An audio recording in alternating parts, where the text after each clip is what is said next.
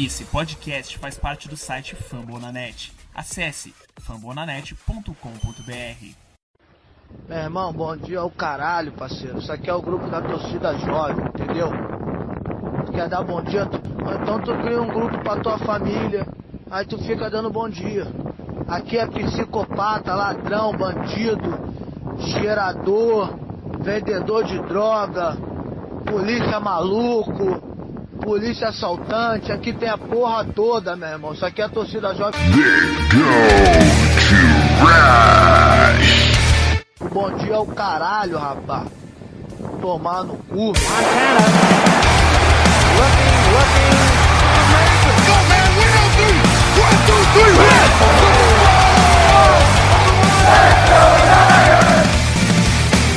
A corrida pelo ouro recomeça e você ouvinte está convidado nessa saga. Episódio número 103 do The Gold Rush Brasil.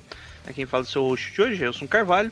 Com a parceria analítica embasada. Não, peraí, isso é isso. É, com a parceria da Bárbara. Fala, Bárbara, de onde você tá falando agora que eu não sei? Oi, gente. Bem, boa noite pra todo mundo. Falando diretamente. Eu consegui recuperar minha conta, que tinha sido nossa, hackeada. Tinha bem. virado Nick Mullens Brasil. Não sei o que aconteceu lá, alguém hackeou. Consegui recuperar, agora virou de Garopolo Brasil, finalmente. Tá tudo bem. Quem ficou preocupado aí com a situação? Se eu estava em cativeiro, alguma coisa assim, tá tudo bem agora. Esses hackers, né? Complicado. E, e quem que é a pessoa que gravou com a gente no Internet. último episódio? Eu não lembro. Você tem uma gêmea maligna? É, então, eu tava, sabe, Marina Joyce sendo ameaçada? Tinha um, eu tava em cativeiro, sendo forçada a falar aquelas palavras. Ah, tá bom, tá bom, sei. Bom, e hoje uma companheira de casa aí de algum tempo atrás, que você já conhece, já inclusive foi a host de alguns episódios, a única mulher host, né? Olha que feio. Então, é Dani Kowalski. Fala, Dani. Bom dia, boa tarde, boa noite, galera do The Gold Rush. Estamos aqui pra falar, xingar e o que mais tiver pra fazer sobre 49ers. Então, bora lá. E Reza. olha, eu acho que tá na hora da, da Bárbara ter um programa de host também, hein? E aí, Bárbara? Obrigada, ah, Dani. A Dani é perfeita, né, gente? É isso. Eu também quero, Jailson. Você tem que me dar um aumento e uma promoção pra host desse programa. Tá bom, eu tô saindo, vocês gravam ainda. Um abraço. Não, não, peraí, não. Eu falei que tava na hora dela ter um programa, não disse que necessariamente era esse. Não, agora é dela. Não quero mais saber, não. Ela que tem que falar esse programa aí.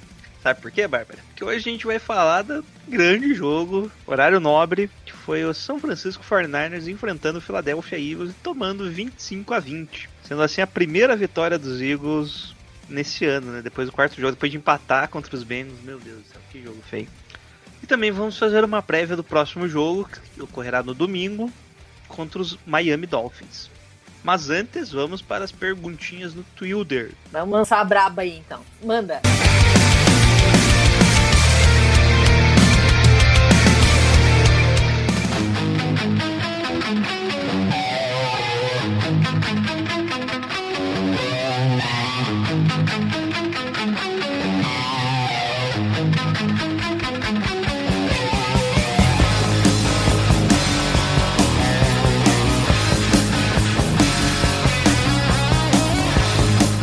quiser falar conosco lá no The Gold Rush Brasil, no Twitter, ou só digita The Gold Rush BR, só mandar suas perguntinhas, nós abrimos elas semanalmente, antes de gravar os episódios. A primeira pergunta do Mikael Menezes, grande Mikael, é, colocariam parte da culpa na derrota no Shannon por ele ter tentado um onside kick ao invés de chutar no kickoff, pois assim poderíamos pegar a bola mais na frente do campo e não nas 10 jardas, além das chamadas de passe só no meio do campo. Chamada, ele coloca chamadas no meio do campo no drive final. Bom, Mika, eu acho que o problema não foi o Shanahan, né? Aquela última chamada, se chutasse oh, pra end zone do, dos Eagles e não passasse da linha lá, né? O cara só pegar a bola, corresse ali, não importa muito. Era bem vantajoso ele correr nem que fosse só 5 jardas pra frente. Ele correndo essas 5 jardas, o- já entraria no 2 minutes warning e a gente perderia mais um tempo. Então, se fizesse isso, a probabilidade de a gente perder mais que mais 35 a 40 segundos do próximo do próxima jogada era grande. Então, acho que o downside kick até que não foi tão ruim. É, e, E pelo aí? que a gente, e pelo que a gente tem visto, o onside kick não tem sido produtivo para quem chuta, né? Com essa mudança de regra que teve, do, de que o time não pode se mover e não sei o quê. Oi, Atlanta Falcons. Então, não tem sido produtivo, não tem rendido pro time que, que chuta. Então, é, ficou aquela coisa de. Faltou o time se esforçar mais no, no meio do jogo mesmo. Faltou o time botar botar raça no, no campo e, e Nick Mullins que vá catar coco.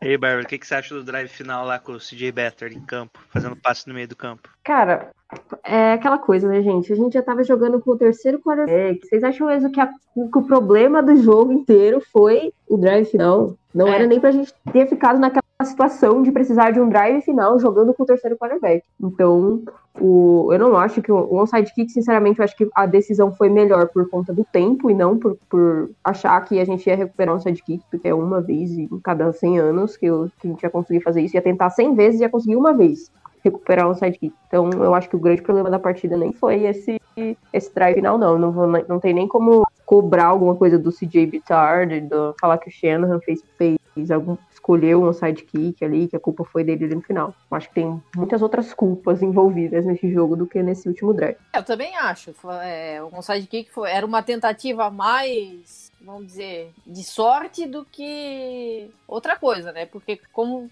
falou, se devolvesse o, a bola pro Eagles, a gente ia tentar confiar na defesa, que já estava cansada, já não estava rendendo, então era capaz de ser um placar ainda maior. Então, acho que foi uma, foi uma, uma tentativa que não deu certo. E é aquela coisa, se tivesse acertado, ah, Caio Shanahan deu certo, Caio de... Shanahan foi gênio. Isso, exatamente. Então é aquela coisa, um, um sidekick é aquela coisa, se você acerta, o técnico fez uma manobra ousada, deu muito certo. Aí, como errou, puta que cara burro. Então é aquela coisa, fez, não deu, perdeu, agora vamos sacudir a poeira e vamos embora, vamos pra frente. Bom, então, seguindo aqui, a pergunta do Semi Costa.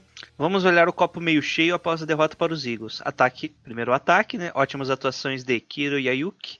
Boas atuações de Samuel e McKinnon. Defesa, boas atuações de Ryder e com Alexander. Ufa, será que agora engrena? É isso, basicamente aí pra ver. Always look at the bright side of life, né? Como já diria Monty Python. Grande referência.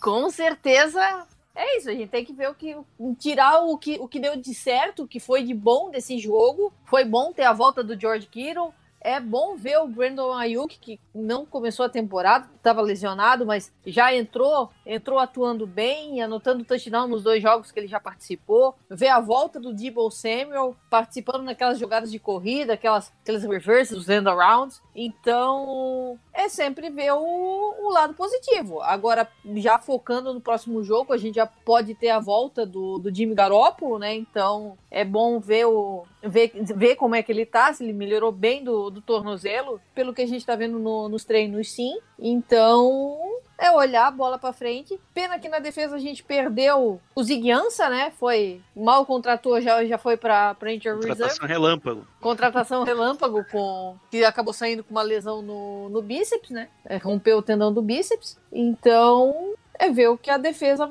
pode pode conseguir com as peças que tem ainda, né? Esperar uma volta do Sherman em breve, né? Porque daqui a pouco a tabela começa a ficar mais pesada. Então, é, é, é sempre ver o lado bom. E aí, Bárbara, você tem algum lado bom aí que você queira ver também? Cara, eu acho que dá pra ver sim. Eu vou destacar principalmente a defesa. Acho que a gente jogou, é mesmo com as dificuldades que a gente tem de parar um, um quarterback um pouco mais móvel, mesmo com todos os desfalques que a gente teve, perdemos o Cal Williams ali, perdemos o. Tava jogando com o Dante Johnson, uma hora a gente jogou com o Ken Webster de cornerback, jogando com o Jason Verrett, que também é reserva, é, jogando sem o Drew Greenlaw de novo. A defesa foi muito bem. É, deu. Se deu 19, 18 pontos pro, no jogo apenas, então eu acho que apesar de tudo dá pra gente destacar essa defesa aí, fora o Kittle, né, que voltou e voltou daquele jeito que a gente gosta de ver o Kittle jogar, então dá, dá sim pra ver lado bom. Eu fiquei muito puta com a derrota, mas dá pra, dá pra ver o lado bom sim. Se a gente for ver as circunstâncias que a gente jogou,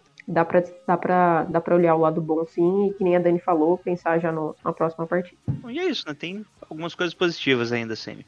Bom, seguindo aqui, o Richard Salvador pergunta. Vamos ver se é pergunta, né? Que o pessoal só faz afirmação aqui.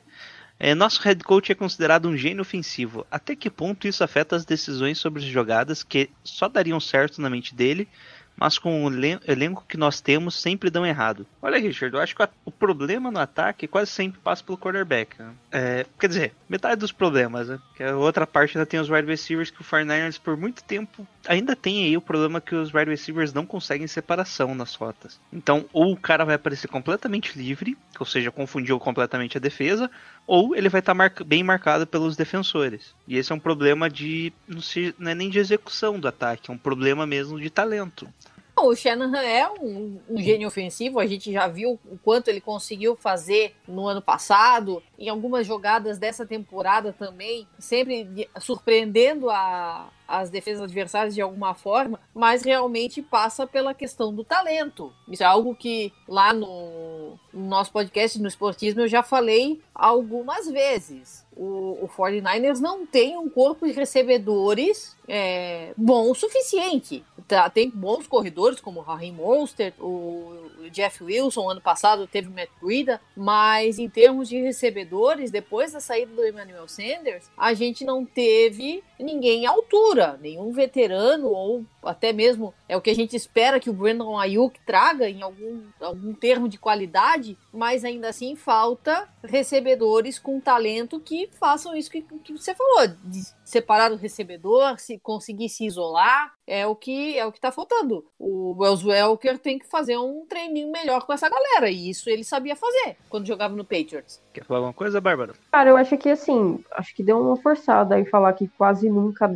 dá certo as coisas que o Shanahan, que o Shanahan propõe pra partida, porque dá certo sim, não é à toa que o, que o ataque dos 49 está sempre entre os melhores ali nas, nos rankings que a gente vê, em situação de paz, de corrida, tá? A gente tá sempre, tá sempre aparecendo bem. É, o que acontece é que se a gente for pegar um jogo desse de ontem, de domingo, a situação era um quarterback reserva que pegou que além de ser quarterback reserva não estava num dia bom, a nossa OL não estava num dia bom. A gente estava jogando praticamente era 0800 George Kittle, jogando com o Debo Samuel voltando de lesão, jogando com o Brandon Ayuk, que é um calouro, por mais que a gente fale ele é um calouro. Então, assim, situações de partida que acontece. Tem dia que simplesmente as coisas não funcionam. Mas falar que às vezes o Shanahan inventa muito e só dá certo na cabeça dele, eu acho que não, não é muito justo com o que a gente não é uma verdade. viu do Shanahan é, ver o que a gente, é, comparando com o que a gente já viu do Shanahan nesses três anos que ele está à frente do 49ers, ele, é, ele já demonstrou ser um cara que, que a gente tem que confiar sim nas decisões dele, porque o cara é bom. Sim, é, é realmente isso. É, desde o ano passado, o, o Niners foi um dos ataques que mais pontuou, sempre teve na, na, no topo dos rankings em termos de jardas conquistadas, jardas totais, jardas corridas. O, o Garópolo também teve bons números, então é, é questão de algum, ter alguma melhora no talento, algum, que é o que a gente espera com agora, com a volta do Dibble Samuel, a vinda do, do, do Brandon Ayuk, o retorno do George Kittle por causa da lesão, e é isso que a gente espera. E o que a gente esperava do Mohamed Sanu, que mal apareceu nos dois jogos que ele, que ele teve em campo. Não tem, às vezes não tem talento que consiga é, fazer parte do esquema, mas tá por aí. No caminho certo, eu acredito que tá. Bom, só para finalizar, pelo DVOA, nosso ataque ainda tá entre os melhores, né? Tá em nono melhor ataque da NFL. Então ainda tá, ainda tá na parte de cima da tabela, né? E a defesa também deve estar, tá, só confirmar aqui, se não me engano tava bem também. Em tá, tá em cima também. É, tá, também os dois estão top 10, né? Apesar que os adversários não eram tão fortes assim, né? E ainda tá no começo da, da, da, temporada, então um adversário fraco que você enfrente você vai muito bem contra esse adversário fraco, acaba explodindo você na tabela, deixando você meio fora do que você realmente é. Mas o DVOA é eficiência do ataque ou da defesa ali. Seria como o ataque move a, move a bola e pontua, e como a defesa impede o time adversário e não deixa eles pontuarem. Então ambos os nossos ainda estão em teoricamente, no papel entre os 10 melhores da NFL. Então, mesmo com os problemas que a gente falou aqui, né? Então, seguindo aqui, o Felipe Bazante pergunta: quando o Rich Burn voltar, acha que ele pode fazer. Nossa, quando o Rich Burn voltar, acha que ele pode fazer parte do OL titular? Talvez ele de right guard e Garland center já que não está cedendo tantas pressões, ou talvez até o contrário. Acho importante que ter alguma mudança, já que até agora não está indo muito bem assim. Bom, Felipe, bom, pode falar, Dani, o que, você acha do Richburn? Voltando, ele, você acha que ele volta de center mesmo? Dito que sim, porque é um cara que já tem um certo entrosamento com o Garopo. Agora vamos botar o Garopo vindo, voltando a, a jogar, né? Então já vamos estabelecer isso. Então é o cara que já tem um, um, um pouco mais de, de, entrosamento e precisa, porque a gente viu que como tava né, nesse último jogo, não lembro quem tava de center, acho que era o Ben Garland, não é? Sim, Ben Garland mesmo. Então, ele soltou alguns snaps altos, coisa assim que, fora que o Nick Mullins não tava num bom dia, Aí ele ainda soltando uns snaps meio altos que já, já atrapalhavam o Nick Mullins, acabou facilitando para a pressão vir em cima dele. Então acho que o que o Richard vai ser uma, uma melhora, justamente por causa do entrosamento que ele tem com o Garópolo. E ano passado ele já fez um bom trabalho na posição, né? Então tem que voltar para tentar melhorar o nível. Apesar de, do Trent Williams ter, ter, ter, sido irreconhecível nessa partida, né? Tava, tava que era uma peneira, mas ainda assim nos outros jogos o Trent Williams conseguiu fazer um bom trabalho. Então eu acredito que são, são dois jogadores que podem, podem levar o nível. Eu concordo, eu acho, eu acho que o Rich voltando bem da lesão, eu acho que ele vem para center e o Ben Garland vira guard. Eu acho que vai ser esse o, o esquema que o Shanahan vai fazer e para ver se melhora essa esse lado direito aí da nossa OL que tá só pela hora da morte com o Maglint e o Bronskill. Bom, é, apesar do jogo corrido ainda parecer bem, né? No Futebol Outsiders, a nossa linha tá ruim tanto para proteção a passe, né? Tá lá entre as. Só confirmar aqui, se não tá entre as 10 piores da NFL. E é a que hum, mais sofre mesmo, hit, né? É o que mais sofreu hit aí, teve 40 hits até agora. E questão de jogo corrido, apesar de a gente sempre achar que tá bom, também está ruim. Tá? Esse ano a gente tá com. Eles têm um índice lá que é o ajuste de jardas a linha, é, até a linha, até a linha, né? Que é basicamente o quantas jardas que a tua linha deu pro running back. Mais ou menos essa a ideia. Então, a linha dos 49ers é a penúltima nesse item, tá? Só tá melhor do que a linha OL dos Giants. Que bom. Que então, delícia, velho. Boa parte do que tá acontecendo não é da linha em si. Só que o que acontece? Pode ser questão de outros bloqueios, né? O Tyrens, os nossos Tyrens bloqueiam bastante aquelas corridas do Monster de 90 mil jardas, né, também influenciam bastante, não, ou seja, não tiram, não colocam na linha, na questão de produção da linha ofensiva, e sim do running back. Ah, sim, então... tem essa questão, né, do pessoal que consegue jardas depois da recepção, ou que consegue quebrar tackle, né, não é só a questão do da proteção da linha, então nisso o ataque vai bem, o problema é que a linha não tá conseguindo abrir o espaço, a galera tem que ficar abrindo o próprio espaço. Isso. Bom, às vezes nem precisa, né? Às vezes é só questão esquemática, todo. Aqui é bem comum nos Fernandes. Né? Fazem um bloqueio pra esquerda e a corrida é só pela direita, né? Ou pelo meio. Isso. E não tem ninguém. Daí não tem ninguém. É um mismatch, né? Você engana a defesa. E daí não tem ninguém para bloquear ali pro seu running back, mas por consequência não tem ninguém do outro time para fazer bloqueios. Né? Isso é bem comum e eu acho que isso ainda é um problema que o futebol. Que ó, esses Saints ainda não consegue identificar, né? Então, mas é um problema ainda, tá, Felipe? E ali eu acho que o Rich Burn volta de center mesmo. O Garland, eu ainda acho. Ele pode disputar ali ao lado direito, né? Com, com é o Brunskill, né? Que tá na, na direita. Isso. Isso, Daniel Brunskill. Isso. Que tá jogando mal também. Eu acho que essa right guard aí a gente deve ter alguma mudança, porque tem. Quando ficar saudável, né? O nosso rapaz é o Richburn. Daí vai ter o Ben Garland, que tá, tava jogando bem. E do lado direito tá jogando mal, tanto o Daniel Burnskill quanto o Mike McGlinch, que a gente já comentou, e tem reservas. Tem o Tom Compton, que veio na Free Agency, e fica ainda o Berg Garland ali, talvez como um substituto, né? Que possa entrar alguns snaps ali para testarem ele como guard. Então, prova ah, provavelmente ali o que mude mesmo seja o lado direito da nossa OL. Bom, seguindo aqui, o Anderson 49ers é meio relacionado ali já, também pergunta do L. Parece que o problema do L explodiu essa semana, né? É, ele perguntou a ele que mais se deu pressões, depois ele corrige ali, QB hits, na liga, com 40 QB hits. O que fazer? QB hits é quando a pressão do time adversário é tão forte que eles encostam no quarterback antes do passe ou no momento do passe. Tá? Esse é o pior índice da NFL que tem. Tá? No caso, considerando todos os times, desconsiderando os times que não perderam, é, até os times que perderam uma rodada aí que estão sem jogar já de baixo. E aí, tem mais alguma solução pro L? Cara, voltar o Jimmy voltar logo. O Jimmy mascara muito essa OL, a rapidez com que o Jimmy solta a bola é, faz parecer que a OL está fazendo um bom trabalho. E aí, agora que a gente jogou duas partidas e meia sem o garoto, a gente percebeu, ficou mais visível como a OL não dá tempo. E quando a gente joga com o Nick Mullins, um cara que não tem o processamento dele não é tão rápido, que ele pareceu muito lento, tava em tava todo mundo em uma velocidade, tava em outra. A OL parece que é milhões de vezes pior do que já é, do que realmente é. Então, eu acho que com a volta do Garoppolo a gente pode ter uma a OL pode se sentir mais segura. E se a gente for ver, até que na hora que entrou o Bitard, que é um jogador que tem um processamento mais rápido que o Nick Mullins, é, parecia que tinha mudado o ataque, né? Tipo, a gente olhou assim, nossa, o L segurou. Mas não, é só o Nick Man o Betard fazendo passos mais rápidos, né? Então eu acho que isso pode ajudar aí a gente é, nessa situação da OL. E, voltar, para mim, eu, eu, acho que hoje o Maglinch é o jogador que tá mais a maior decepção, assim, porque a gente não, não esperava ter problemas com o Maglinch. E não sei se ele vai continuar, se ele continuar nessa, nessa decrescente que ele tá tal, se ele vai continuar sendo titular desse, na posição dele. Realmente eu não sei se, se vai dar para segurar o Maglint com tantas más atuações consecutivas assim. Então, só continuando aqui, antes da Dani responder, vou aproveitar aqui que o Comid, Comid especialista fechamento de balanço, nosso famoso gado precipitado, ele pergunta: e a SOL do 49ers? Mike McGlinch tá morto? Os Eagles passou, passou o trator nele, que além de apático, deixou o Nick Mullins mais desesperado no pocket.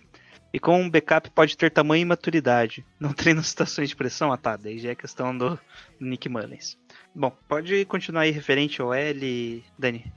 A Bárbara já, já pontuou bastante. Realmente o Mike McGlinch teve uma queda brusca nessa temporada em relação à temporada passada. Não sei se ele tá sentindo falta do, do Joe Staley, assim como todo mundo, né? Mas mesmo assim é um ponto que precisa melhorar. E como a Bárbara falou, a volta do Garópolo pode ajudar justamente pelo release rápido que o Garópolo tem. E que o Bettard mostrou no, naquele, naquele drive que ele, que ele fez no, durante o jogo. Então é questão de dar uma, dar uma puxada de orelha, dar uma reforçada aí no, no fundamental, no, no fundamento, para ver o que se dá para melhorar. Dar um café reforçado para ele no dia do jogo. Isso! Bom, então seguindo aqui, tem bastante pergunta, gente. Pensei que tinha menos aqui, eu tinha um, mais, um ícone demais aqui. Vamos ver, vamos dar, tentar acelerar aqui. O Felipe Bazante fala: com a falta de pass rush da defesa, os cornerbacks terão que dar um próximo passo. Eu tô gostando bastante, eu tô gostando da defesa de corrida, melhoramos, melhoramos com relação à temporada passada. Bom, essa eu vou responder. Felipe, o que acontece é que a nossa DL ficou mais pesada não por opção e por nem questão de necessidade, foi o que sobrou. O que sobrou foram os, os caras da, D, da DL, né, no caso da nossa linha defensiva. Sobrou os caras que eram mais fortes, os que jogavam por fora em algumas snaps depois iam por dentro em terceiras descidas. O que acontece? Os caras que iam, por exemplo, de Ford é um cara que ficava por fora, o Bolsa é um cara que ficava por fora, como eles estão machucados, esses caras aí que são um pouco, não são tão pesados quanto um nose tackle, mas eles ainda são pesados, então eles ficam para fora ali, né? Então você acabou deixando a sua DL mais pesada. Você não consegue chegar tão rápido no quarterback, mas a vantagem é que o jogo corrido não vai funcionar tão bem. E também Fred Warner, né? Contém bem os gaps ali, ajuda bastante ter um bom linebacker. E aí, o assim, que, que, vocês acham do. Fred Warner tá morando no meu coração. Não posso, não posso reclamar nada do Fred Warner. Tem, tem tido boas partidas, tem participado bastante, principalmente no, no pass rush, assim, na pressão, quarterback, já conseguiu interceptação. Então é um cara que tá evoluindo bem e pode pode assumir um papel de liderança agora com, essa, com a perda do, do, Joe, do, do Nick Bolsa, né? Então é um cara que pode assim ajudar bastante a capitanear a linha defensiva, né? É o que é o que a gente espera. E Bárbara, o que, que vocês acham dos nossos cornerbacks? Eles têm que jogar melhor? Tem que ficar saudável, pelo menos? É, primeiro Primeiro de tudo, a gente tem que voltar. O Sherman provavelmente já volta contra, não contra Miami, mas no próximo contra Los Angeles Rams. E eu tô bem satisfeito. Eu gostei bastante das, das atuações do Jason Verrett até, até agora. Eu acho que ele finalmente conseguiu ficar saudável e vem fazendo bom, boas partidas. E é, eu acho que assim, a nossa OL, a gente não, não adianta cobrar a nossa OL, a nossa DL para fazer partidas igual ao do ano passado. Não é o mesmo, não são as mesmas pessoas, não são. A gente perdeu o nosso principal jogador de pass rush. Nisso pode acontecer do é, pode acontecer do. Tem um meu cachorro cachorro- brabo aí. Você ouviu o meu cachorro? Eu, ta- eu também ouvi. Eu, eu achei que fosse raiva da Bárbara com, com, Tipo, a, no- com a linha defensiva, mas a gente, a gente releva. Não, eu só cheguei perto do. Só cheguei perto do brinquedinho dele, ele já achou que eu ia pegar, velho, revoltado aqui, mas tudo bem. É, mas eu acho que não adianta a gente cobrar nossa DL pra atuações como a, do, como a do ano passado. A gente perdeu o Nick Bolsa, vai ser uma DL completamente diferente, como o Jason já resumiu aí, o jogo corrido dos adversários não vai entrar tanto. Mas eu, eu acho que os nossos quarterback, cornerbacks estão muito bem. Nossa, eu não critico mais, já fui muito crítica da nossa secundária ali, dos nossos safeties e cornerbacks. Eu acho que com o Sherman voltando, a gente tá com esse probleminha com o Mosley, mas com o Sherman voltando, até Sherman e Verrett, eu acho que a gente tá com, com um bom, dois bons corners. é, e mesmo o, o Cal Williams talvez vai, vai fazer falta nesse tempo que ele vai ficar fora, mas eu não, eu não acho que a nossa, que a nossa, é, que a nossa, que nossos cornerbacks tenham, sejam um problema desse time não. Bom, então, seguindo aqui, próxima pergunta, Douglas Heinz. Depois manda uns, umas mostardas pra nós aí, Douglas. É, deveri- deveríamos tentar uma trade para buscar um substituto ao Bolsa? Não, Douglas, não. Não, pra quê? Tre... Vai trocar quem? Primeiro, vai trocar quem? E não tem. Não tem essa. É, é- é como aconteceu com o Garópolo: foi uma lesão de joelho, opera, reabilita e paciência. Foi o que aconteceu naquele ano com o Garópolo, que a gente tinha bastante esperança. Acabou sendo a temporada que nos trouxe o, o Nick Bolsa. Então, é, é esperar recuperar e, e esperar voltar. Não tem o que fazer de treino. Vai trocar quem? O único que seria mais trocável seria o Arik Armstead, mas não vai se fazer isso. Ainda mais com o contrato que ele ganha, que o, que o Niners deu pra ele no, no- na intertemporada. Não tem como. Mas eu acho que ele tá pensando em dar pique do draft mesmo. Ah, mas eu mesmo acho que assim. não tem, não tem jogador. O Mesmo pessoal assim, falou que o. J.J. Watt podia ser trocado, mas eu não vejo essa opção no 49ers. E tá, imagina, você trocou o cara, daí chega ano que vem você tem o Nick Bossa, o Eric Armstead, o DeFord. e Vamos fingir que é o DJ, J.J. Watt, né? O que, que você vai fazer com esses quatro caras que todos jogam por fora? Não tem, não tem lugar no time dele. Nós vamos cortar o acho- Tenta ainda, ainda essa semana eu cheguei a ver alguma coisa de aposentadoria do DeFord, mas daí ele parece que desmentiu. Não, é que tipo, uma- sempre tem lesão. Sempre que é lesão É. no pescoço, você vai escutar rumor de aposentadoria. Tipo, Ah, sim. o, o cara do, do Cowboys agora, O o Vandresh. Terry Smith. Terry Smith. Ah, Tyron Smith. Isso, ele tá com lesão no pescoço. Já falaram que ele pode se aposentar também, porque a lesão no pescoço é a pior, da- pior para um jogador da NFL, né? Sim. É Sim. a questão do cara ficar paraplégico, né? Então, os caras têm um pouco mais de cuidado nisso. Mas acho que não, gente. E aí, Bárbara, você vê alguém sendo trocado? De- Pra da nossa posi- DL pra fora ou Não, não, não. É, de alguém de fora pra vin- nossa vindo DL? pra fora, vindo pra, de fora pra gente. Não, eu sinceramente acho que não vai acontecer. De verdade, eles vão encontrar algum jogador de practice squad aí, vão trazer pra fazer lift, mas eu não, não acredito que vai que vai rolar troca não, sinceramente. Nem pique de draft, nem nada. Bom, e é isso então, Douglas. Não vai rolar. Bom, seguindo aqui, o André Pimenta pergunta: com os Seahawks disputando, qual o máximo de derrotas que nos permite classificar como wildcard? Daí que o, o gado completa: se quiser ganhar a divisão, não existe mais margem para derrota. É, depois da Week 6, a garapa começa a, a querer azedar. Ele só complementou ali. Então a gente tá com duas derrotas, tá? Seattle tá com quatro vitórias, nenhuma derrota. E aí, quantas derrotas são toleráveis? Eu acho Tentar. que Não, pode falar, Barra. Pode... pode falar, Dani. Não, fala você. Ah, tá bom então. Eu acho que é, hoje a gente tá com duas derrotas. Eu acho que o wildcard a gente consegue classificar com 9, 9 7, 10, 6. Eu acho que até 6 derrotas, 7 dependendo do, da situação aí, dá pra, dá pra pegar assim a última vaguinha lá, né? Aquela terceira que abriu. Né? Eu acho que dá pra pegar sim. Mas tem que vencer jogo de, tem que vencer jogo de divisão, gente. A gente não pode dar o luxo, por exemplo, de perder pros Rams daqui, Olha. duas, daqui a duas semanas. Tem que ganhar esses jogos dentro de divisão, porque a nossa divisão tá muito difícil. Então, perder- é, as- se acontecer derrota, eu acho que não, não pode ser contra as, as pessoas dentro da. os times de dentro da nossa divisão. É, tem que se evitar o máximo possível, tanto a derrota como a divi- na divisão, como a gente já tem uma pro Cardinals, né? E as derrotas dentro de conferência. Vale lembrar isso, que é o, que é o critério de, de classificação, né? Então, sim, sim. e eu concordo contigo. Tem que se aproximar o, mais, o máximo possível de 10. Ficar 9-7, 10-6, para tentar ter, o, ter a esperança lá no final da temporada e, dependendo daí, torcer para os critérios de desempate. Que a gente vai provavelmente vai ter times com, com recordes parecidos, mas que daí, em função de, de critério, pode, pode entrar no lugar. Olha só, até voltei aqui uns anos anteriores para ver como é que foram as classificações. E quando não tem um time muito dominante, tem que ser 10 vitórias. Que daí meio Sim. que você espalha mais as vitórias dos outros times.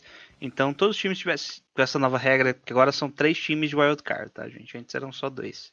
Com a nova regra, então, se você tiver basicamente 10 vitórias, você vai entrar. Eu acompanhei aqui os outros, todos os outros anos aqui, os últimos 5 anos, a maioria dos times de wildcard tinha 9 vitórias, tá? Alguns entraram com 10 e teve um ano que o, o, time com 10 vitórias não entrou, mas se tivesse já a regra de 3, ele entraria. Então 10 vitórias para mim é o ideal. 10 vitórias você garante o wildcard, não importa ali é muita ordem. É, alguns anos foi tão estranho assim que tipo, basicamente se o time ficasse 8-8 ele conseguia entrar no wildcard. Então depende aí muito, mas eu acredito que 10 vitórias é é o ideal mesmo para conseguir para visualizar o wildcard. É como a gente ainda não enfrentou Seattle, então ainda tá em aberto essa questão, né? Então a gente vai enfrentar Seattle Sim. duas vezes, então essa parte ainda dá para recuperar ainda cai em confronto direto. Então essa parte não tem muito problema não. Mas eu tô pensando alto, né? tem, a gente vai jogar, por exemplo, ó, com os Eagles era uma partida que, era, que pode ser uma disputa de wildcard. O, a gente vai jogar com os Cowboys, a gente vai jogar com o Saints, pode, vai saber o que, que faz o Tampa Bay Buccaneers. A gente vai jogar, acho que só esses quatro, né, que disputariam, da, que é fora da, que é da NFC que a gente joga. É, os, os campeões vai... de divisão, né, a gente já pegou Eagles, então pega... Saints e Packers. Saints, Saints e Packers. É, o Packers eu acho que vai ser campeão da divisão deles, então não vai ter, eu acho que não entra com, não entra pra gente, mas... Você, te falar que eu acho que o Saints não vai ganhar a divisão deles, hein? Não, os Packers. Não, não. O outro que a gente enfrenta o Saints. Eu acho que não vai ganhar ah, divisão. Ah, sim. Também. É, o Saints, então. Então, o Saints, eu acho que vai ser o nosso, a nossa disputa com o Saints vai ser por conta do. Vai ser confronto direto para o Wild Card. A gente ganhar o jogo contra o Saints vai ser muito importante. Vai saber o que, que Tampa Bay Buccaneers vai aprontar lá naquela divisão do Saints. E o Saints não tá bem. É, o Drew Brees, a idade tá batendo mais do que nunca. Então, é, são jogos importantes ali, além dos jogos de dentro da nossa divisão, da NFC Leste, da NFC Oeste, que é o, a divisão mais difícil que tem na NFL.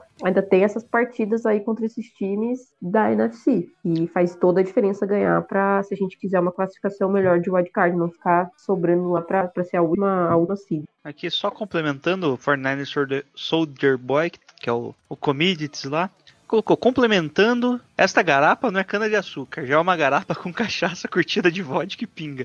Tudo misturado. Limonada não me dá aquela brisa. Gente, ao twittar não beba. Pessoal, vamos evitar aí de entrar na internet sobre efeito de opioides, por gentileza. É, deixa eu ver se tem mais alguma pergunta. Nossa, o rapaz aqui fez várias perguntas, né? Continuando, o Soldier Boy pergunta como adaptar a defesa para prevenção de dados causados por quarterbacks móveis. E os corners? Outro ponto que no jogo aéreo são inseguros demais. Depender do, do, Richard Sherman, acho difícil. Já passou do seu auge e o corpo cobra. É, o caso do Sherman, o corpo cobra já na questão de lesões, né? Ano passado ele sofreu lesão, esse ano tá com lesão. Então, quando tá em campo, tá bem ainda, mas, mas sofre aí já com a idade, né? Questão do QB móvel. Como parar um QB móvel, dona Bárbara?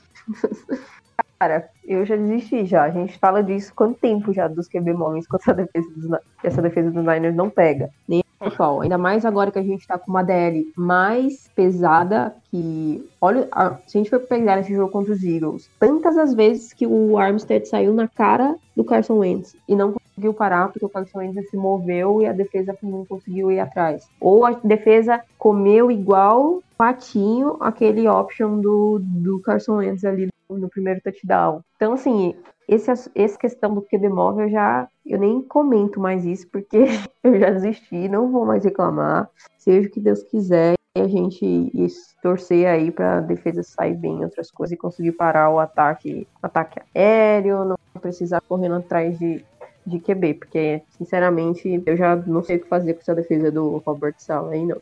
Bom, é, Só volto com a relatora.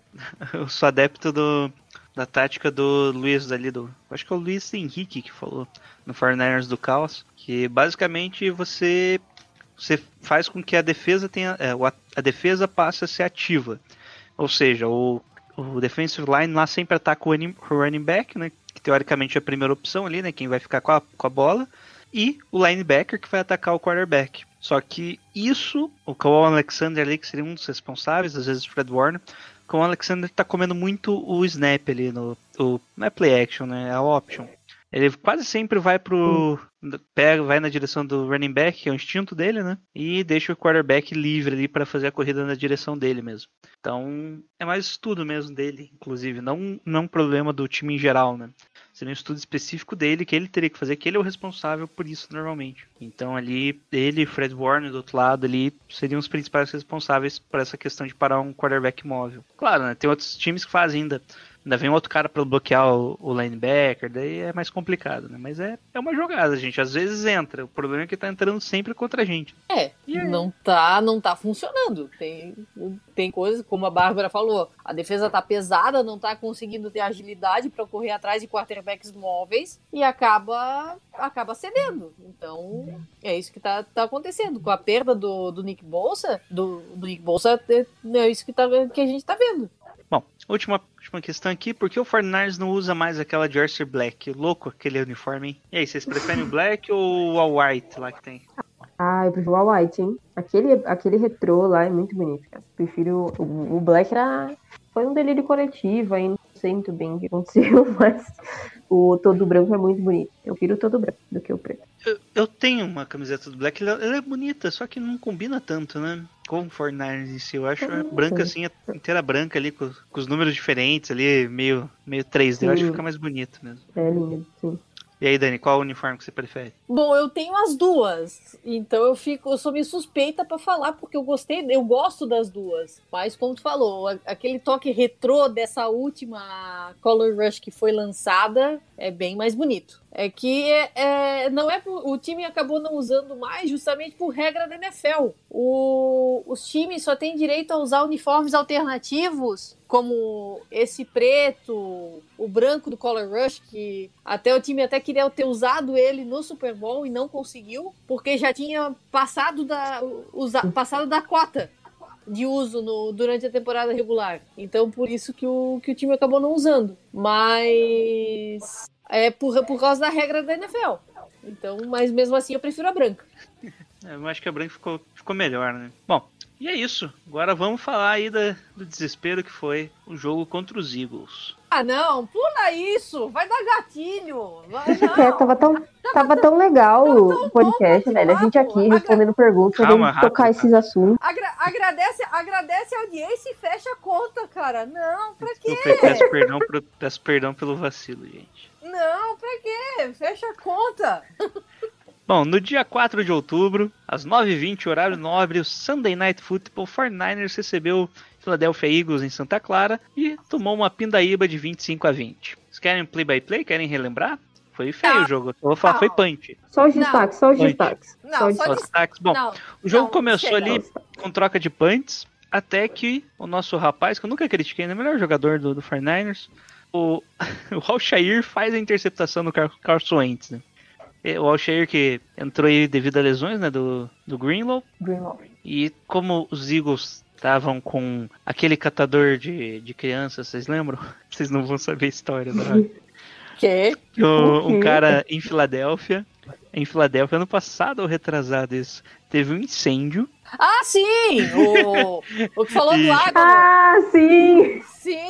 E jogaram a criança pela janela e ele pegou a criança. Daí na hora da entrevista ele falou, ainda bem, né? ainda bem que eu não dropei igual os wide receivers dos Eagles. Não, é a melhor pessoa aquele. O cara salva a vida e ainda dá uma trollada no próprio time. Bom, como os Eagles estavam com muitas lesões no corpo de wide receivers, né? Eles acabaram tentando bastante corrida. Quer dizer, eles não tentaram tanto corrida, mas quando tentava o passe não dava certo. E o Alshair conseguiu fazer a interceptação. Mas teve uma. O Fernando não conseguiu aproveitar, né? Three out, teve o sec lá no Nick Mullins, que. A primeira. Só quero lembrar, o Nick Mullins já entrou no campo fazendo cagada, né? Entrou muito mal, muito, muito mal. Meu senhor. O passe pro Juice, pelo amor de Deus. O primeiro passe dele foi ruim pro Kendrick Bourne. O segundo foi. passe dele, o Kyle Juice estava livre, leve e solto. Os dois o safety e o cornerback dos Eagles estavam na direita, no fundo do campo. Sim. E o Joyce, o pessoal falou que ia pontuar. Não, ele não ia pontuar, mas ele ia correr umas 30 jardas depois da recepção. Ele já tinha corrido umas 15. Que, tipo, ele não é tão rápido Ele ia assim, chegar né? tipo, na linha de 30 lá do ataque, ele É, chegava, na de tipo, 20, é- sei é- lá. Isso. Na, na prática, ele precisava quebrar um tackle. Sim. tipo, ele quebrando um tackle ali, ou ele fazia outro. Não, eu acho que os outros caras acabam chegando ali, né? Mas se ele quebrasse Sim. um tackle ali e fosse um cara mais rápido também, né? Mas pelo menos em field goal a gente ficaria, né? Mas o Nick Mullins fez a leitura errada. Não fez a leitura errada, no caso. Ele fez um passe péssimo. Ele fez o passe errado. E a bola já voltou pro, pros Eagles aqui. Daí teve o lance lá da interceptação. Bom, bola volta nos 49ers. Não conseguimos avançar de novo. Apesar de alguns lances bons ali do Jack McKinnon. Numa terceira para 21, resolveram correr de novo. E de novo ele quase conseguiu o first down. Coitado. Ele Olha, tá- a- tá aquele, cara, aquele cara deve ter ido pro gelo depois do, do jogo. Porque o tanto que ele correu e o tanto que ele levou de pancada. Bom, daí os Eagles conseguiram avançar ali depois de um, de um pass interference de Jimmy Ward e já ficaram em boa posição de campo. E teve aquele lance pro Sanders que ele. Foi um passe curto, daí o, ele correu tudo, né? Correu umas 20 jardas, 27 jardas, exatamente 27 jardas. Já deixando os Eagles em boa posição. E o Carson Wentz acabou correndo ali pro touchdown de 11 jardas. Aqui eles tentaram a conversão de dois pontos e conseguiram, ficando 8 a 0. Diferente, né? Tentar a primeira posse de bola, tentar a conversão. Pois é. Daí Não. vai a bola. Eu acho que é que ele é aquela, né? Colocou as cartas na mesa, falou que tô mandando aqui. Do Não, Fernandes. Ah, Até teve um jogo, até teve um jogo, acho que umas duas temporadas atrás, duas ou três temporadas atrás, que o, o Eagles ficou sem kicker no, no meio do jogo. Doug Peterson só foi pra conversão de dois pontos e conseguiu todas. Eu acho que ele não tava confiando muito no kicker naquele dia. Bom, pode ser, né? Depois ele até confiou no kicker, né? Teve, algum- É, teve algumas jogadas. Bom, de bola volta, vai pro Fornars, que consegue a primeira boa campanha, né? Avançando bem em campo e terminando com o touchdown, que vai ser capa aqui, se vocês não têm opção, do Brandon Ayuk. não contesto. Que a- Eu também um não. passe- Na verdade, eu acho que nem considerou passe, né? Porque foi pra trás da linha de scrimmage. É, quer dizer, foi atrás da linha da bola, né? Que tem a Sim. linha de scrimmage onde você faz o snap. A linha da bola ali onde o quarterback faz o passe. Então foi um passe pra trás, então é considerado corrida. Então, pro pessoal que tinha o Brandon Ayuk no Fantasy, ele ficou triste que perdeu um ponto da recepção, hein? Mas, chegando ali, ele quebra tackles, faz a limpa, né? Quebra dois tackles, deu um jogador dos Eagles, sente a perna ali, coitado. Tomou uma cabeçada no, no É, joelho o- que... Aí foi uma glitch, né? Uma glitch foi fazer o bloqueio, Não, acho- acabou se, se jogando, foi. É, é cut block, Pegou- né? que ele- Fechou, fechou, pegou o joelho do cara que o coitado saiu mancando. Esse, esse lance aí, só pra vocês saberem, não é falta, tá, gente? Seria falta se fosse no quarterback. Por algum motivo, o quarterback é um jogador diferenciado no campo. E Brandon Ayuk conseguiu fazer o lance mais bonito por enquanto do ano, né? Passando por cima do defensor e entrando pro touchdown. Coisa O linda. Fernandes não tentou conversão de dois pontos. É, já foi o Pepper lá, o nosso long snapper, e fizemos o extra point ficando no placar de 8 a 7. Aqui eu achei que deveria ter tentado a conversão de dois pontos, e vocês? Porque perdido de um, perdido de dois, né? Cara, eu, eu- assim, eu acho que o Shannon não quis. e Eu acho que ele não ia, não ia esperar que a gente ficar atrás do placar. Eu acho que ele tava confiando numa melhora ali do no ataque, por isso não chamou já direto uma conversão de dois pontos. Eu também Então, acho. Achou que o time ia.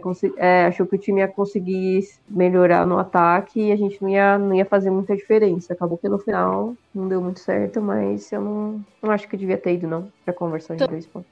Também acho que não, porque na- nessa altura do jogo, o jogo estava terminando o primeiro quarto, então eu acredito que o Shanahan estava contando que o time ia dar conta. Não, é. Ainda tava no- meio que no começo, mas ali eu acho que não faz sentido você não ir pra conversão, porque a diferença de um pra dois pontos não é tão grande, né? Mas ali você teria um empate, né? Você meio que tira, tira o jogo da mão dos Eagles, né? Ali, com essa conversão de dois pontos, o Doug Peters queria meio que impor o ritmo do jogo. E com a conversão de sete pontos, o Shanahan deixou, tá bom, o ritmo do jogo é teu, o ritmo do ataque é teu, né? Bom, tomando essa decisão. É, mas é um pouco, né? Bom, daí teve uma troca de punts, né? O Eagles fez o punch, foi- volta, volta pros 49ers, não avança em campo, volta pros Eagles, avança um pouco em campo, só consegue um first down, mas volta pros 49ers. E daí tem o primeiro momento ali, né? Nick Mullins consegue um passe em profundidade pro Kittle que ainda leva uns 5 no, no cangote, né? Quebra teco, faz stiff arm, faz o que que é ali na defesa dos Eagles. E ganham ainda 9 jardas depois da Ainda recepção. teve face mask, né? É, Foi esse que teve não, foi outro, foi outro, foi outro, foi outro. Foi outro. Ah, beleza. Daí logo em seguida o Nick Mullins tenta um passe pro Trent Taylor, tem a primeira interceptação do Nick Mullins no jogo, na linha de 21 jardas dos Eagles. Bola volta pros Eagles já no quase acabando o quarto, né? Eles não conseguem avançar, punch pro 49ers, tentam ainda algumas jogadas ali, mas não o suficiente, acabou ficando na linha de 23 jardas, né? No próprio campo ali não tinha muito como avançar e desistiu da jogada ali. Fomos pro intervalo, jogo feio, 8 a 7 pros Eagles. E aí, o que vocês acharam dos dois primeiros quartos? Olha, eu vou te falar a verdade que eu tô eu já esqueci esse jogo da minha cabeça. Tirando o touchdown do Brandon Ayuk, eu não lembro quase nada, além da raiva que eu passei com o Nick Mullins. Então, eu não tenho como, eu tô dando uma de Glória Pires, eu não tenho como opinar. E aí, Bárbara? Meu, feio demais, né? Horrível o primeiro Nossa. tempo. Mas Acabou foi o feio. primeiro tempo, eu Muito pensei, ruim. acabou o primeiro tempo, fui, fui pra geladeira, falei, vou pegar uma cerveja que esse jogo vai ser muito longo. Nossa. né? eu, eu, eu, Não, que eu já não bebo, tava- quase peguei Nossa. uma. Eu já tava tipo, gente, hoje vai ser. Já falei, a chance da gente se decepcionar vai ser muito grande. Tava horroroso o primeiro tempo. O destaque mesmo foi que o Keaton já tinha entrado no jogo, a gente já viu que o cara tinha voltado e o touchdown no Ayuk. O resto foi horrível. O Nick Manley a gente já tinha visto que tava ruim. O L já tava mostrando que não ia segurar a DL dos Eagles. E primeiro tempo, muito, muito ruim. Bom, volta se- pro terceiro quarto. Parece que o Shanahan aqui esse ano tá se aproveitando bastante né, dos ajustes do intervalo. Primeira posse de bola dos 49ers, a gente já avança bem até a endzone e conseguimos o touchdown, né? Passe do Nick Mullins pro George Kittle, que faz o touchdown quase livre lá na endzone. Aquela Parecia coisa só que pra time- gente agradecer, né? É, parecia o time já, opa, agora vai, né? Agora vai, É, não foi. Eu acho que o Mostert saiu do campo daí nesse... Não, o Monster nem né? entrou. Monster. É, Monster não, Monster, o não. McKinnon. Só confirmar Sim, se sim. foi aqui que ele selecionou. Acho que foi nesse aqui que ele selecionou, daí ficou o Jeff Wilson correndo. Sim. Isso. É, não aparece aqui. Foi. Não aparece aqui. Parece umas corridas do Jeff Wilson, mas acho que ainda não foi aqui. Bom, Fernandes toma a liderança né, do placar, 14 a 8, bola volta para os Eagles, que consegue avançar, é, é, consegue avançar bem em campo, né? Até chegar na próxima ali da endzone, nossa defesa consegue segurar bem, e eles ficam no field goal curtinho ali, na linha de 17 jardas, o field goal de 35 jardas no total, né? Daí, daí, daí Al- entra a Varza, né? Foi Parecia um que- trabalhinho que a defesa funcionou, né? Pelo menos isso, É. mas não foi o suficiente. É, pelo menos a defesa funcionou, né?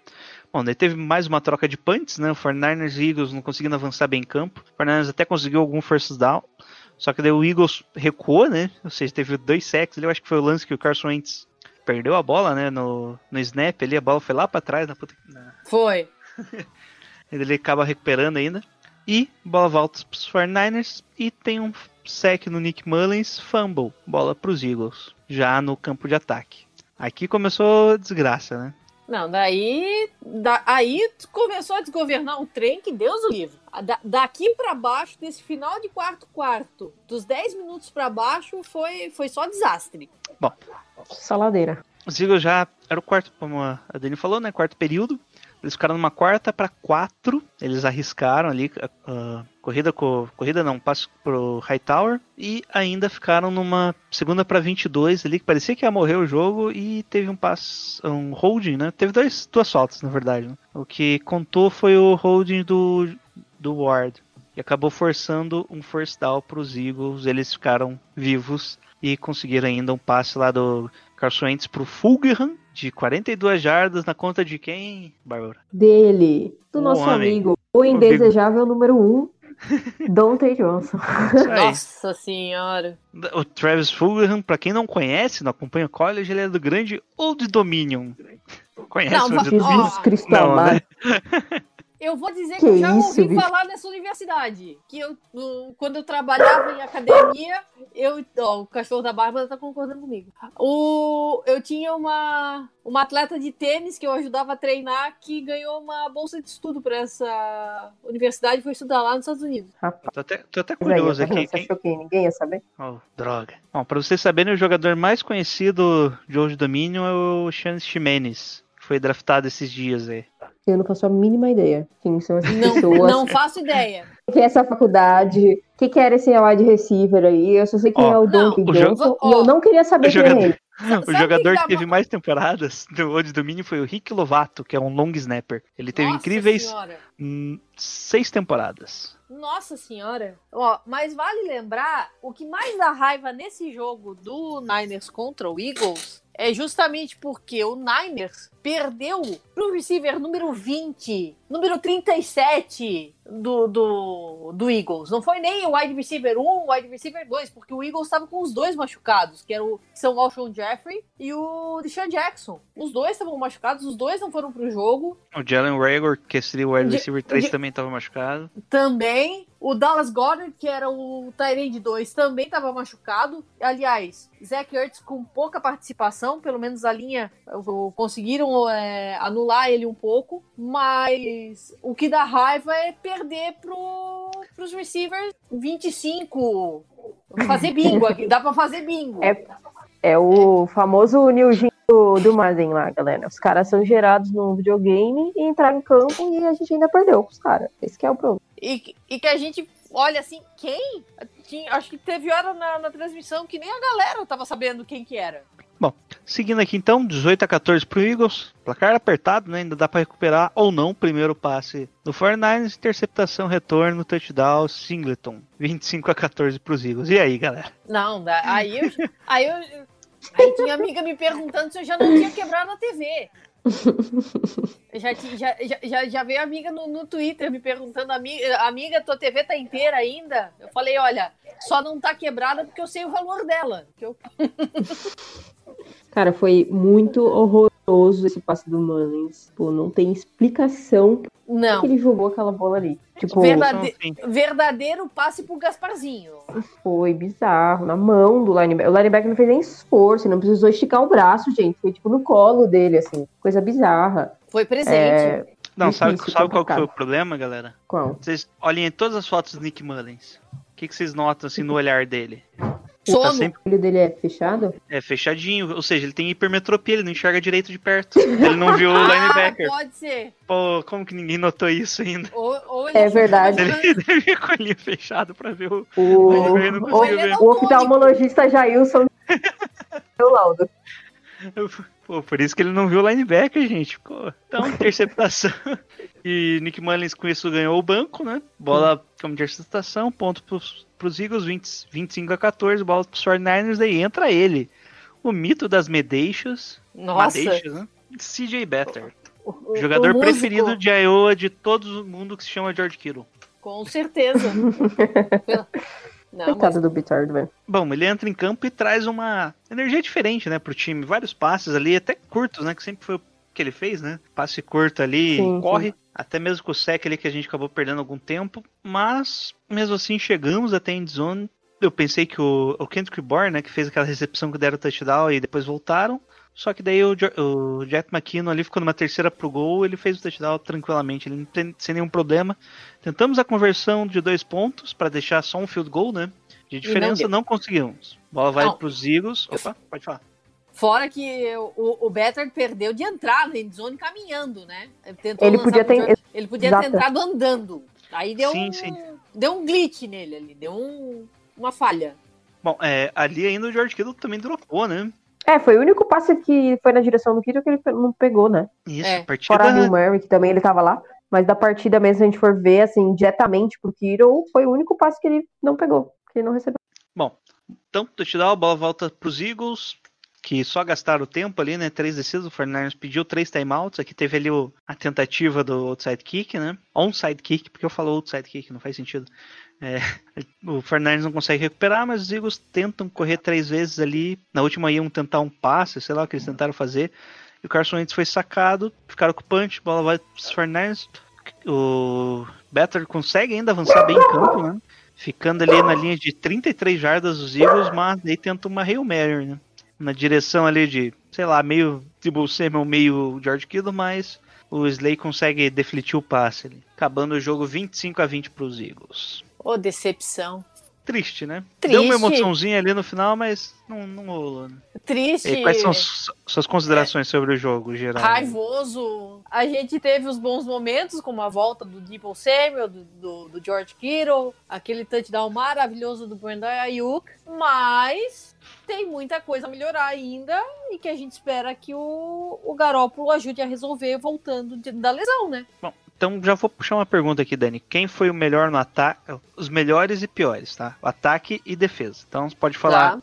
Se você prefere só falar um nome no ataque, um nome na defesa, daí tipo, do melhor, ou você acha que tal, tal grupo jogou tão bem, tal grupo Uhum. jogou tão mal, pode falar. Fica à vontade agora. Bom, como destaque positivo, vou botar tanto o George Kittle quanto o Jerick McKinnon e o Brandon Ayuk. Vou fazer esse, esse conjuntinho aí, que foi o que fez o ataque engrenar, mesmo com Nick Mullins fazendo tudo o que ele fez. Ou seja, ele é o meu destaque negativo, não tem mais nenhum, não vou, vou, vou, vou até dispensar a, a defesa dessa vez, apesar de algumas rateadas, como aquele touchdown do, do Carson Wentz, mas a gente já debateu isso. E na defesa, eu vou botar o, o, o bloco defensivo ali, foi bem em algumas ocasiões, conseguiu parar algumas corridas, mas realmente tá faltando alguma atenção em alguns pontos, em algumas, em algumas jogadas. É, bom, implementando aí, né? é, eu achei que a linha foi bem mal, né? Uhum. A gente já adiantou, né? Acabou completando 40 hits tomados do nosso quarterback. No ataque eu gostei. Que o George Kittle, né? Não tem. Agora pensei que George Kittle, né, não tem o que fazer. Só de comparativo, a gente teve o seguinte: Carson Wentz passou para 193 jardas, um touchdown e uma interceptação, correto? Uhum. George Kittle recebeu 100 e 183 e um touchdown. Ou seja, o George Kittle sozinho basicamente fez a mesma coisa que o Carson Wentz, passando. e, bom, números gerais, né, nossa defesa foi- segurou bem, então foi só 93 jardas corridas, 193 jardas passando. Só que o problema mesmo foi os turnovers, né, que a gente acabou sofrendo três turnovers e os Eagles somente um em um dos turnovers, os Eagles capitalizou na hora, com Sim. um touchdown, né, no, a pick six, e o outro foi também touchdown, né. Só não lembro se foi o fumble, acho que o fumble eles também converteram em touchdown, né. Acho que sim, se eu não me engano foi. Sim, sim, é. O fumble eles capitalizaram com o touchdown e na interceptação já voltou E a six. interceptação foi uma pick six. Então, É. foi, é saber capitalizar o, o turnover, coisa que a gente não fez quando conseguiu o, o nosso turnover. Né? Isso. Até a posição de campo, né, foi ruim pra gente, né, no caso. Também, também. Então é isso, né? Então, ponto positivo pra mim, George Kittle. da defesa, o Fred Warner tá jogando muito bem, né? A gente já comentou aqui várias vezes. Eu acho que o grupo de cornerbacks ali foi mais, mais seguro do que eu esperava. Eu, eu pensava, é, pensava que eles iam explorar muito mais o nosso grupo de cornerbacks, mesmo com os caras ali que eles acharam na rua. que quando você tem Dante Johnson, né? Qualquer cara de old domino consegue recepção, né? Como a gente viu. E é isso. Então, o, mas o meu destaque, que eu quero deixar aqui por último, é o Brandon Ayuk, que a gente viu que ele consegue fazer. Mais um touchdown dele, eu acho que é. Acho que tem tá andando bom- em bom caminho, né, nosso ataque. Então, eu acho que vai melhorar agora. E aí, Bárbara, o que, que você achou do geral? Eu acho o meu destaque do ataque, meu, não tem como não ser o Kittle. O cara é um monstro. Não tem. hum, a gente. A diferença que faz ele em campo, como a ocupação das, das defesas com ele não adianta nada, porque junta três caras lá pra derrubar, ainda faz falta, ele ganha, pega as jardas depois da recepção. Então, destaque positivo do ataque, com certeza, é o George Kittle. E pra não falar do da OL, que não ficar manjado que, que é o Nick Mullins, o destaque negativo, eu vou falar da OL. Eu acho que se a OL tivesse feito um trabalho melhor, talvez o Nick Mullins tivesse feito uma partida menos pior do que essa que ele fez. Então, eu vou falar da OL, que eu acho que foi o grande destaque negativo do, da partida. E do lado da defesa, eu gostei muito de duas. Tô gostando muito de, duas, de dois jogadores. O primeiro é o Fred Warner, que é que esse, essa semana saiu, né? Hoje saiu o do Pro Football. Ele é o número um entre os linebackers da NFL em cobertura de passe. É, que os quarterbacks, quando lançam na direção do Fred Warner, tem 48 de, de rating, né? Então, o cara é um, é o melhor jogador dessa mesa aí, sem o Nick Bolsa, com certeza ele é o melhor jogador dessa defesa. E eu go- tô gostando muito do Jason Verrett, cara. Eu acho que gente tem que olhar com, com mais carinho pro Verrett. Eu acredito que a situação que tá o Mosley com essa concussão dele, que tá meio. Parece que é um pouco mais grave do que a gente achava, e, e com aquilo que não vem jogando muito bem, eu acho que o Verrett vai acabar sendo o titular nesse, desse- entre os cornerbacks aí, junto com o, com o Richard Sherman. Então, destaque para esses dois aí na parte defensiva. É, 2020 tá tão louco que o, que o nosso running back titular que não se machuca é o Jet McKinnon e o nosso cornerback que não se machuca é o Jason Verrett, né? Pois é. Esse ano é isso aí, 2020. velho. É 2020, velho. Eu nem me surpreendo. Bom, e é isso do jogo, né? Vamos, vamos melhorar aí o clima e vamos falar do próximo jogo, né? Que deve ser tão tranquilo quanto esse jogo falar. contra os Eagles, é. Pelo Olha, de depois disso, depois disso eu já deixei de acreditar em qualquer coisa, meu caro. Já deixei de, já deixei de acreditar em tranquilidade. Bom, no domingo, no horário das 5, só vou confirmar aqui os os quebradinhos. É 5 e 5, tá, gente? O 49ers vai receber o Miami Dolphins, The Greatest Football Team. Eles têm uma musiquinha, gente, puta, é muito chata a música. Toda vez que eles fazem touchdown, eles tocam a mesma música, uma música tipo da década de 60, tá ligado? Quando vocês forem pro estádio lá, vocês vão escutar, é bem divertido.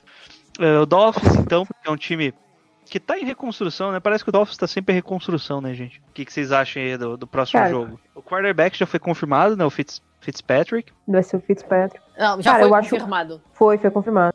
Eu, eu acho o Dolphins é um, é um time ruim, gente. Não tem o que falar muito. É ruim. Eu acho que a gente vai conseguir explorar muito bem essa defesa dos Dolphins, que tem problemas em marcar passe, tem problemas de cobertura bem. Que ficam muito aparentes durante o jogo. É, eles têm um problema em marcar passes para running backs, eles têm um problema com a cobertura em geral. E eu acho que é uma das piores defesas em em CD jardas da NFL. Eu não, eu não tenho certeza desse número. Eu posso Achou que ia participar, tá só até pesquisar aqui, ó. Eu acho que deve. É, o cachorro. do- Eu acho que o. Eu, se, se eu não me engano, eu vi 28ª. alguma coisa que tá. É, uma das piores da NFL nesse, nesse sentido. Então, a volta do Jimmy vai fazer toda a diferença pra gente conseguir explorar com o Ayuk, conseguir explorar com o Kittle, conseguir secar essa defesa que, que não é boa marcando passe. DL deles não é. O pass rush deles não é tão ruim. É, eles têm, conseguem pressionar até o quarterback, então é um ponto de preocupação, já que a nossa OL não tá bem. Mas eu acho que com a volta do Jimmy, de- com esse lançamento rápido que o Jimmy tem, conseguindo se livrar da bola rápido, fazer esses passos curtos, explorar bem. Se o Mostert voltar, vai conseguir explorar bem o McKinnon no passe. Eu acho que dá pra gente conseguir um- uma vitória nessa partida. Só complementando aqui. Ah, pode falar, Dani. Eu também acho, mas ao mesmo tempo dá uma preocupação, porque eu acompanhei o jogo que o Dolphins fez contra o Seahawks e apesar do time só ter anotado field goal, a defesa conseguiu dar um sufoco no, no ataque do Seahawks em algumas ocasiões. Teve uma, uma hora que o jogo estava 17 a 15 e ainda com o Dolphins com chance de virada. Então acho que não dá assim para dizer que vai ser uma total moleza se o, Não, se o time. Se o time acompanhou o, o jogo contra o Seahawks, vai, vai conseguir achar os pontos para onde melhorar. Mas tudo bem, a gente sabe que o, que o Seattle tem uma linha que é tão frágil quanto a nossa, e isso acaba forçando o Russell Wilson para fora do pocket e ele faz aquelas jogadas mirabolantes que a gente, que a gente costuma ver. Mas ainda assim, foi uma, foi uma defesa que conseguiu segurar o ataque por praticamente três quartos, bem dizer. Então, é aquela coisa que não dá pra dizer que vai ser moleza, mas também não vai ser aquela pe- pedreira toda. É questão de ter o time organizado, evitar turnovers e fazer o controle da bola. Bom, é, eu acho que o, o- o encaixe do time dos Dolphins contra o 49ers é muito ruim para os Dolphins. O que, que os Dolphins têm de ruim é o que o 49ers consegue explorar bem. Seria jogadas com os running backs mesmo. Corrida Uhum. mesmo, gente. É normal. A Sim. DL deles lá tá com, com o Chuck Lawson, que é o dos Bills, né? Ex-Bills. E Venoy, o Chris- Christian Wilkins. O Kyle Van Noy? Ah, Uhum. tá. É que ele é linebacker, né? Ele vai. É. Joga. é, segu- é segundo nível de. É, segundo nível. é. E nos Dolphins eles estão jogando 4-3, né? Então ele joga ali por fora. É, então eu acho que. Ah, e eles têm provavelmente a melhor dupla de cornerbacks da NFL, que é o Xavier Howard e o cara que era do, do- dos Cowboys, como que é o nome dele? Byron Jones, lembrei. E com o Byron Jones, que é uma das melhores duplas de cornerbacks. Só que o problema está justamente no terceiro cornerback, né? O calouro o Noah Igbinogebne. Puta que nome, hein? Paz. o Noah, pronto, mais fácil, né?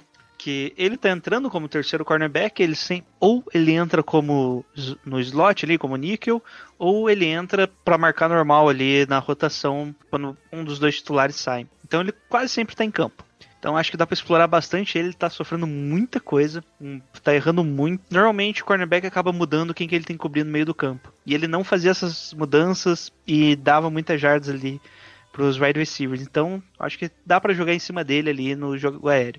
E no jogo corrido, acho que os Dolphins não tem um time tão forte assim para parar o jogo corrido. E eles vão ter vão respeitar um pouco mais o, o Garoppolo passando do que respeitaria o Nick Mullens, né? Com certeza. Foi algo que a gente esqueceu, né? Os Eagles colocava ali quatro, cinco jogadores e sabia que ia conseguir a pressão e se fosse, é, se fosse corrida eles iam parar a corrida. Já que o Garoppolo provavelmente eles não tenham tanta facilidade assim, né? É o que, é o que a gente espera, que o, já que o, o, o, o release do Garoppolo é bem mais rápido, né? Ele, aliás, desde a temporada passada ele é um do, dos quarterbacks com release. Acho que é o segundo mais rápido, né? Ele só perdia pro Drew Brees. Bom, e já o ataque dos Dolphins, né? Tá como 21 da liga, sendo 18 passando e 19 correndo. Ou seja, é um ataque medíocremente é, balanceado, né? Ou seja, tanto Exatamente. corrido quanto passe estão no mesmo nível e tá naquele medíocre para pior, né? Pro nível de baixo ali da tabela. Sim. Cara, eu gosto é. bastante do Devante Parker, wide receiver deles. E tem uma questão do ataque dos, dos Dolphins, que é a lei do ex, né? Cuidado com o Matt Breida aí, vai saber. o cara que tá mais recebendo snaps neles não é o Matt Breida, né? Isso, é o Miles é, Gaskin. É. E, é um, e é um cara que pode aproveitar alguma brecha da defesa. E, e o, o cara consegue fazer isso. Então é, é um ponto onde o, a linha defensiva vai ter que prestar bastante atenção. O Miles Gaskin é um cara que tá conseguindo achar brecha que ele, e, e ele quebra tackle também. Ele, o cara é fortinho, consegue dar um. Sim aguentar um tranco. Então, Bom, eles têm um... eu acho que é o cara que vai ter que se ter cuidado do ataque e pra gente torcer que venha o Fitztragic, né? Não o Fitzmagic. eu ia falar aqui que eles estavam com um grupo de, de running backs, né? Que é, que é grande, o Jordan Howard, Matt Breida e o principal que tá sendo o Miles Gaskin, uhum. Gaskin, né? O Jordan Howard, eu ia falar que ele veio de Chicago, mas não, ele veio de, do Philadelphia. Sim. Ele saiu de Chicago, foi pra Filadélfia e depois foi pra, pra Miami. Pra Miami. Já... Tá só lá Cara rodada, né? É, ninguém tá confiando nele, né? A Dani já alopra, tá Não, só ladeira abaixo. Não, o cara começa em Chicago, tá? Já, já não pegou uma boa fase do Chicago. Foi pro Eagles, ganhou um Super Bowl. Beleza, deu uma, deu uma elevada no nível. Mas daí ele vai pro Dolphins. Não, não dá pra não aloprar. A linha deles também é bem ma, duvidosa, né? Com... Ma, mas a vibe Adanguese ainda circula lá em Miami. Então é. é. isso, cara. É o espírito do Adanguese. É, isso, tá enterrado lá. É, é o time que a Adanguese montou ainda. Isso.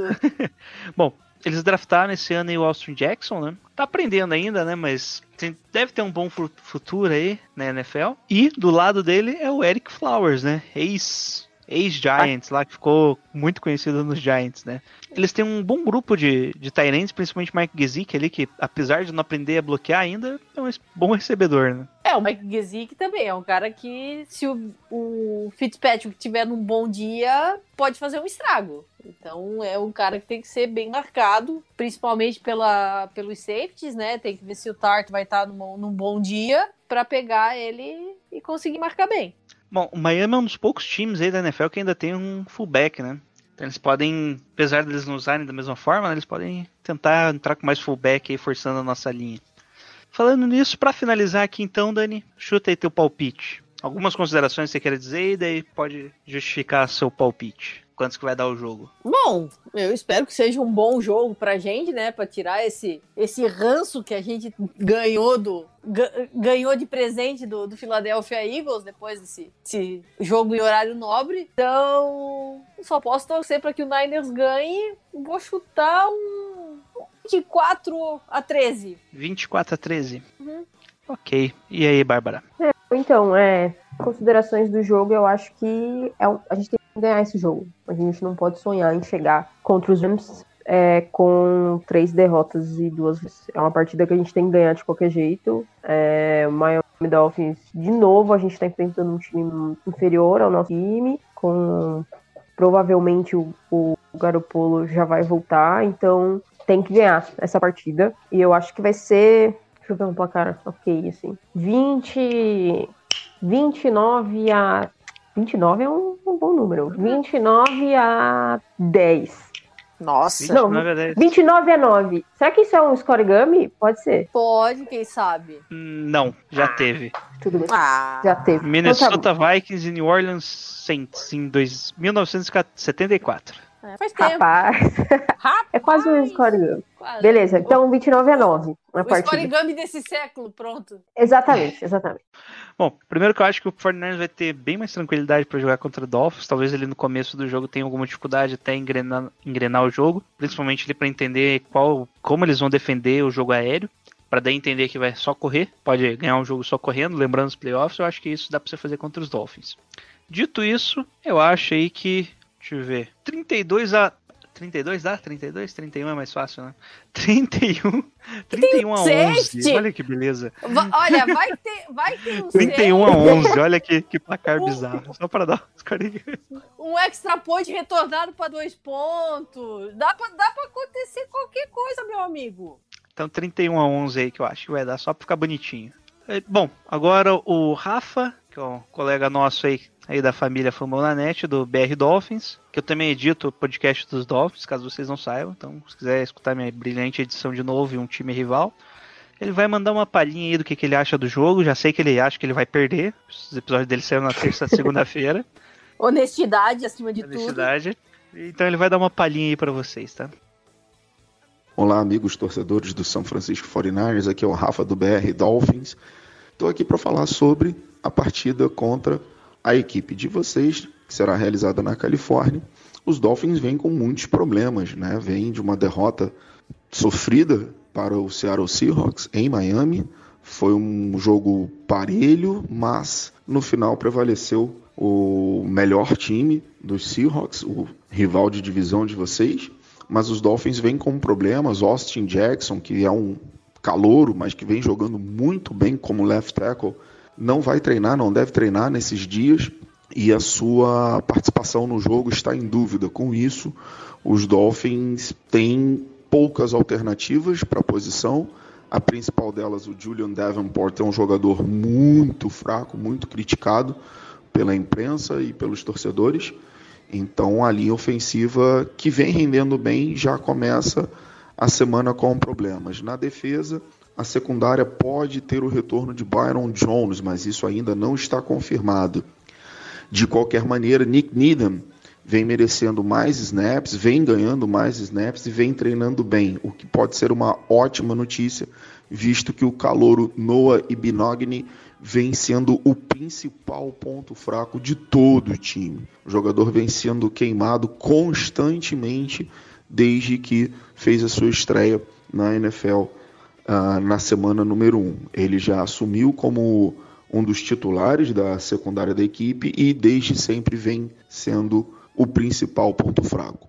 Com isso, uh, os Dolphins podem fazer até uma partida competitiva frente ao 49ers. Os 49ers têm uma equipe muito mais forte, mesmo com todas as lesões importantes uh, da equipe, que não são poucas. Eu imagino uma vitória do São Francisco 49ers, mas eu imagino um jogo competitivo. Os Dolphins devem uh, levar o jogo pau a pau até o quarto período, com alguma chance de vitória, mas eu acho que no final prevalece a força uh, da melhor equipe e por jogar em casa, mesmo sem torcida, mas os Dolphins vão fazer uma das viagens mais longas dessa temporada. Isso também é sempre um fator preocupante. Então acredito numa vitória do São Francisco 49ers. E é isso, Bárbara. O que, que falta agora, Bárbara? Jabá. Falta o jabá. Falta o jabá, Isso. chefe. Não esquece. Então, pode mandar seu jabá, Bárbara. É, Gente, faltam sete seguidores, eu acho, para Jimmy de Brasil chegar a mil seguidores. Deixa eu confirmar aqui o número exato, que aí eu quero chegar até. Faltam oito seguidores para chegar a mil. Então, sigam lá, Jimmy de Brasil. Essa semana no jogo teve muitos cães arrependidos nas minhas mentions. Olha só que coisa. Mas sigam pra, pra gente conversar. Obrigado de novo, Jailson, pelo convite. Eu tô aqui cadeira cativa, vou assinar minha carteira, minha CLT, tá? o Jailson falou que vai assinar. Então, obrigado mais uma vez pelo convite, obrigado, Dani. PJ, PJ. E vamos aí. Ah, PJ, né? PJ aqui. Não, eu, a- eu acho que tem que negociar esse contrato aí, hein? Eu acho que assim, eu acho que duas coxinhas e uma, uma coca gelada. por programa, por programa. Tem, tem um lugar aqui perto de casa que é coxinha um real. Da- Palhaçada. Olha, ne- ne- negociando dá pra chegar umas três, quatro, Bárbara. Ah lá, eu vou. Ah, isso aí, deixa em off que eu converso com o Jailson. Pode deixar. E aí, Dani, obrigado pela presença, né? Voltando aí depois de um longo inverno. Pode deixar seus jabás aí, seus projetos. Mulher cheia de projetos. Oh, quem dera. Não, é um, pro- é um projeto só que pega todo o meu, o meu tempo livre. Mas obrigada, Jailson, por toda a oportunidade sempre. Valeu a parceria de sempre. Essa nossa torcida e sofrência pelo Niners. Tamo junto. E pra quem quiser me encontrar, eu tô no meu perfil pessoal, Dani Kowalski. É só lembrar do Pinguim do Madagascar, que é igual. Relatório. E eu tô lá no Esportismo, nas, em todas as redes sociais, no Twitter, no Instagram, no Facebook, es- Esportismo Underline e no YouTube, no Esportismo. Toda quinta-feira sai o nosso podcast e a gente tá agora com live pré-jogo e dependendo do sono da galera, da, da- se a galera tiver acordada, a gente tá fazendo live pós-jogo também. Pós Então, Sunday Night, duas horas Coragem, da manhã. viu? eu- A a- Dani, coragem. mas se eu fizer isso, eu sou expulso do prédio. Ousadia, ousadia e alegria. Eu tive, eu tive que me aguentar aqui. Não sei, não sei quantas eu consigo fazer, né? Porque é que ainda a do Niners eu fiz, mas eu tive que me conter porque o meu quarto é bem do lado do quarto dos meus pais. Então. Não deu que falar pra. baixinho. Aham, eu, eu, eu tive que, eu tive que fazer um, um rage silencioso, assim, sabe? Essa porcaria desse time! Eu não jogo mais! Eu, não- eu, eu não. Se o Nick Mullins é quarterback, eu sou um astronauta. É, por aí. Mas estamos lá, estamos lá com o nosso, nosso perfil, fazendo as nossas, nossas lives, dando as notícias. Todo, todo jogo de prime time eu também faço as prévias, curtinhas e nos stories. Então. E o Injury Report também, né? Pra quem joga fantasy tiver a fim de dar uma acompanhada, eu passo os principais jogadores lesionados pra, pra rodada. Nossa, até esquecemos de falar isso aí. Não, não, chega de Injury Report desse time, pelo amor de Deus. ok, desculpa, desculpa. Valeu, Bárbara. Eu espero que o hacker não tenha desaparecido da sua conta, né? Sim, sim, agora eu tô Ah. protegida, tô blindada. A última coisa que eu espero ver é o CJ Beta no Brasil agora, né? Não me venha com isso, que o hacker não me venha com isso. Hacker, é, eu bloqueei a conta agora, já coloquei uma senha impossível de ser descoberta, nunca mais vou ser hackeada, gente. Muito. Botou, botou verificação em duas etapas. Sim, sim, isso aí. Ah, Agora não então tem mais tá. problema. Então não vai ter mais hacker. E Bom. valeu, valeu por tudo, galera. Obrigada, Bárbara. bri- Obrigada, Jailson. E estamos aí pra, pra próxima sofrência. Isso aí, muito obrigado, Dani. Sei que você cancelou os compromissos, que era inclusive a live que ela acabou de comentar. Deixa a gente participar Não, gravar eu- conosco. Mas eu tava devendo pra vocês faz tempo já. Então é, faz eu tempo cons- que eu chamo aí você. eu consegui contornar com as meninas, então deu pra, deu pra fazer. Bom, e é isso, obrigado a ambas. E no 3, o grito de guerra é Go Niners. Beleza. Vamos lá. Um, dois, três e. Go Niners!